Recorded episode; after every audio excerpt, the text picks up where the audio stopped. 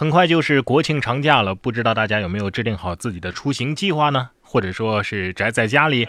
反正我看了一下啊，什么火车票啊、动车票啊啊，基本上就别想再买到了啊，基本上都已经卖完了。飞机票还有，但是很贵呀。即便是你幸运的买到了飞机票，但是呢，也有可能会遇到这样的人。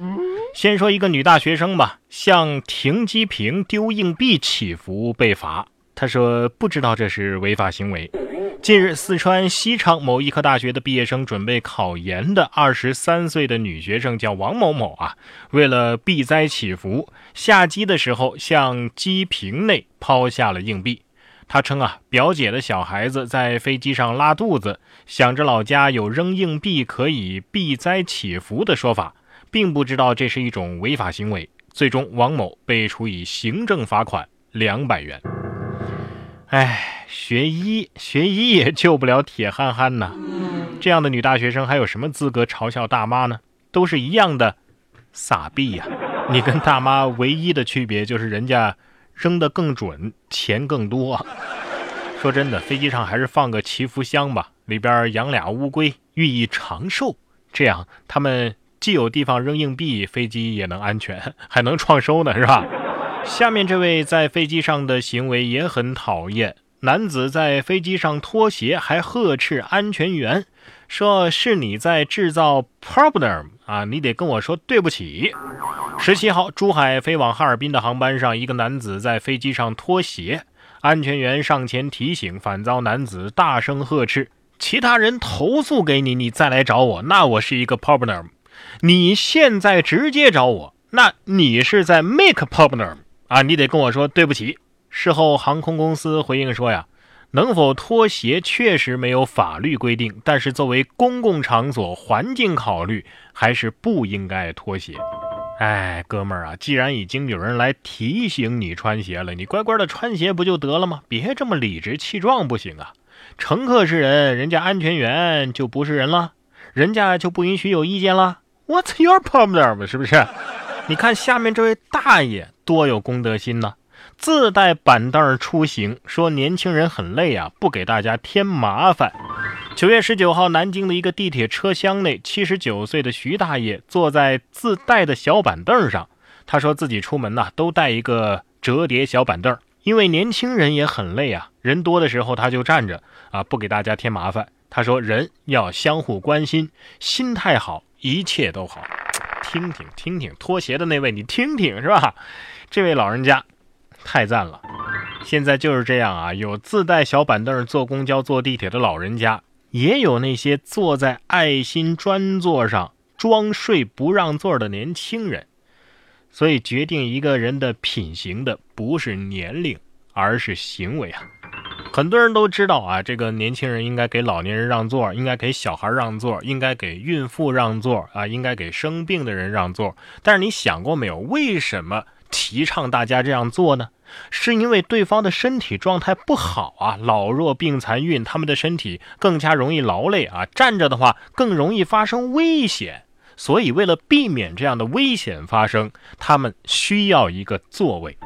所以那些安坐在座位上的健全的年轻人啊，如果不是身体状况比这些人还要差，主动让个座没什么，这不是道德绑架，这是很普通的一种道德行为。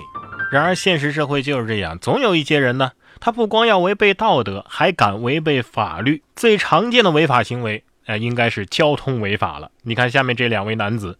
醉驾被查，抽血的时候还相视一笑，师出同校同教练。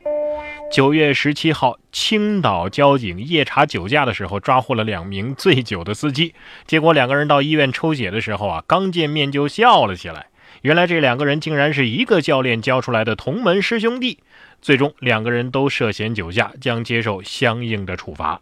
哼哼，此时此刻，这个教练内心的台词。一定是那句大家都很熟悉的台词：“为师不求什么回报，日后你惹出祸来，不要把师傅说出来就行了。”难道说这个教练跟哪吒里的申公豹一样，口齿不太伶俐吗？学员问他的时候：“师傅，师傅，我我我刚喝了酒，可以开车吗？”教练说：“开开开好的，谢谢师傅。开玩笑呢你？呃，酒驾犯法。同样是醉驾，下面这位女子更严重。玛莎拉蒂醉驾女说：“明天我还要上学呢。”交警却跟她说：“别着急，先坐牢吧。”近日，南京的一名年轻的女子凌晨驾驶一辆玛莎拉蒂被交警拦了下来。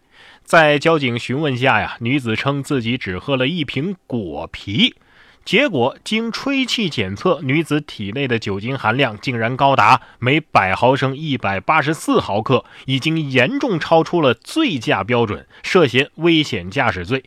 开车的年轻女子却一直强调：“我我明天还要上学呢。”但是交警告诉她：“你得先坐牢喽。”据悉，这位女子将被公安机关立案侦查，目前案件仍在进一步的处理当中。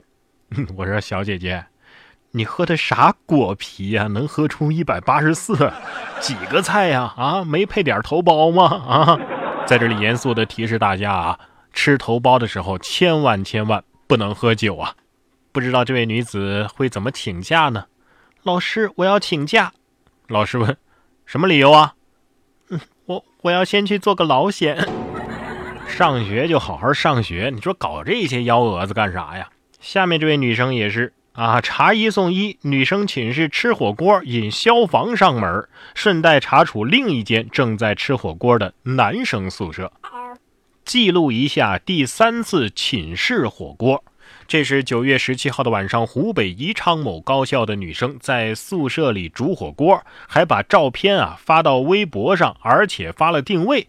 前面说的记录一下第三次寝室火锅，就是她的配文。呃，随后呢就被中国消防给盯上了。两个小时之内，当地消防排查了六栋一千五百余间学生宿舍，还顺带查处了另外一间也正在吃火锅的男生寝室。当时的学生写了深刻的检讨和道歉信。宿舍吃火锅真的很危险，希望各位同学呀引以为戒吧。哼，还第三次寝室火锅。中国消防官方微博转发了这条消息，并且配文说。哦，那就记录一下吧，应该没有第四次了。有因必有果，寝室涮火锅，你的报应就是我。所以为什么一定要在寝室吃火锅呢？去外面的火锅店 A 一顿，它它它不香吗？对呀，吃的确很重要，但是咱们得规规矩矩的吃，该去哪儿吃去哪儿吃。有些决定啊，也得吃饱了再做决定。有最新的研究表明啊，饥饿时做的决定一般都不太理性。邓迪大学研究人员发现，人在饥饿的时候啊，更加偏好短期收益。饥饿时做的决定可能会被营销人员利用，牺牲更加美好的未来。因此，饥饿的时候不建议进行购物，或者与养老金啊、抵押贷款顾问进行交谈。很多人都因为减肥等原因进食，这都会影响自己关于重大问题的决策。所以我知道为什么会有这些成语了：穷凶极恶，恶有恶报；嫉恶如仇，惩奸除恶，弃恶从善，怒从心头起，恶向胆边生。哦，难怪，难怪双十一要在凌晨零点开始。那个时候，人们往往都比较饿，又饿又困的人们一冲动，就清空了自己的购物车。所以，我们中国人都比较推崇饭桌文化呢。啊，都是在饭桌上谈事儿，因为正确的决定都是吃饱了撑的时候做的。